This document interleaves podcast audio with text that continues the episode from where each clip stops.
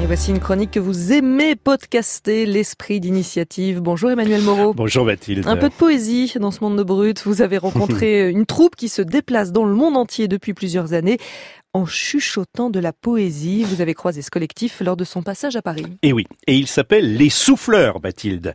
Avec la poésie, ses membres veulent changer le monde. Habillés tout en noir, munis de parapluies, de longues cannes, ils agissent en commando. Ils s'insinuent dans des lieux fermés, comme les gares, les stations de métro, des espaces ouverts, comme les places ou les plages. Là, au milieu de la foule, ils utilisent leur canne creuse pour susurrer des textes au creux des oreilles des passants.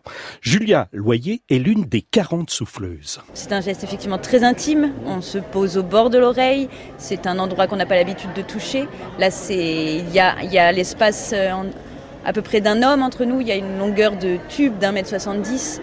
Donc on, on ne rentre pas dans l'intimité de la personne, mais le tube se pose sur l'oreille et là, eh bien, euh, un texte vient et il fait souvent mouche, ça arrive qu'après qu'on ait soufflé une personne, cette personne nous vienne nous voir en disant mais c'est incroyable, pourquoi vous m'avez dit ça à moi, je, suis dans cette situation, mais c'est le texte qu'il me fallait. Voilà, et ça c'est la magie de la poésie. La magie ou en tout cas la force, la puissance de la poésie. À quoi vous voyez qu'un texte a fait mouche? Il peut y avoir des réactions euh, jusqu'aux pleurs, jusqu'au. C'est pour ça qu'on est accompagné de nos parapluies. Le parapluie, ça crée, c'est un parapleur. Voilà, le parapluie permet euh, dans l'espace public euh, de se cacher sous le parapluie s'il y a des bouleversements un peu trop forts et qu'on n'a pas envie de montrer ces bouleversements-là à tout le monde. C'est joli tout ça, Emmanuel. Mais maintenant, moi, j'ai envie d'écouter. Vous avez réussi à, placer votre micro au bout de la canne? Eh ben non. Désolé, Mathilde, mais ils ne veulent pas. Il n'en reste pas moins que l'effet est troublant. Ils arrivent même à murmurer le silence. J'ai été soufflé et bluffé.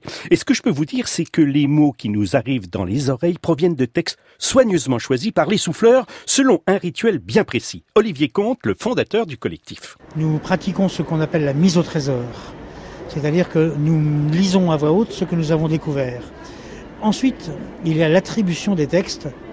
Et là, euh, la mise au trésor, en fait, c'est un, combat. Un combat respectueux, mais féroce. Parce qu'évidemment, il y a des textes qui, qui emportent le morceau, on va dire.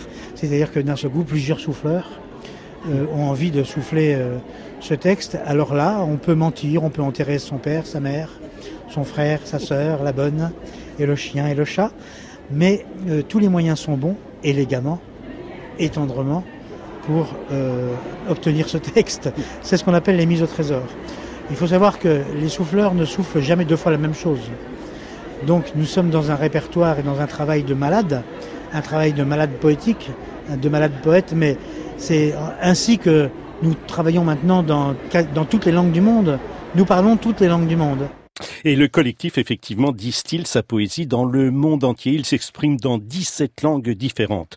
Souvent au Japon, en octobre prochain, Mathilde, les souffleurs seront au Québec. Ben moi, j'aimerais bien qu'ils viennent susurrer de la poésie dans le 5-7. Ah Ce serait quand même agréable, non? Vous pouvez pas leur demander? On va leur demander ça. Merci beaucoup pour cette belle rencontre, Emmanuel Moreau.